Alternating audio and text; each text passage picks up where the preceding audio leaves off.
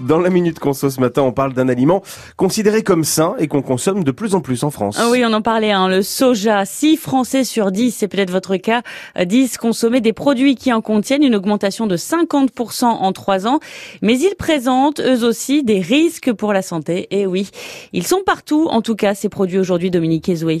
Et c'est vrai que les produits à base de soja ne sont plus cantonnés au seul magasin bio. On en trouve aujourd'hui dans les grandes surfaces et dans de nombreux rayons, sous forme de boissons, nature ou aromatisées, de steaks de soja, de desserts, dans les plats préparés, dans les biscuits, les sauces, les plats végétariens, la liste est longue. On en trouve aussi régulièrement au menu des cantines. Le soja peut remplacer les protéines animales et notamment la viande, ce qui a priori est bon pour l'environnement et pour la santé. Oui, à condition de limiter sa consommation. Effectivement, parce que le soja contient des isoflavones, des substances naturelles qui peuvent perturber le système hormonal, mais qui ne sont pas réglementées.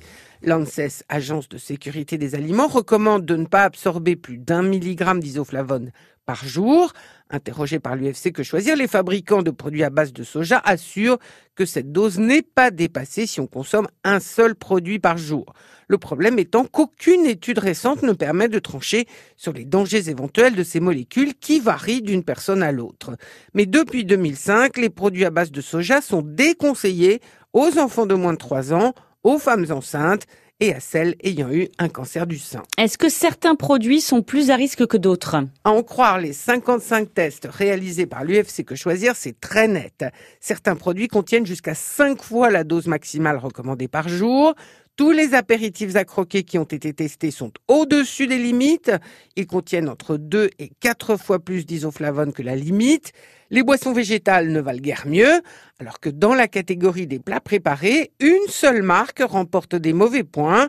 Pendant qu'au rayon plat préparé végétarien, deux préparations sur 14 seulement affichent de bons résultats. Dans ces conditions, l'UFC Que Choisir demande à l'ANSES de réévaluer ses produits et en attendant les conclusions, l'association recommande de se limiter à un produit à base de soja par jour. Dominique Ezoué, vous retrouvez cette minute conso comme tous les matins sur notre site francebleu.fr.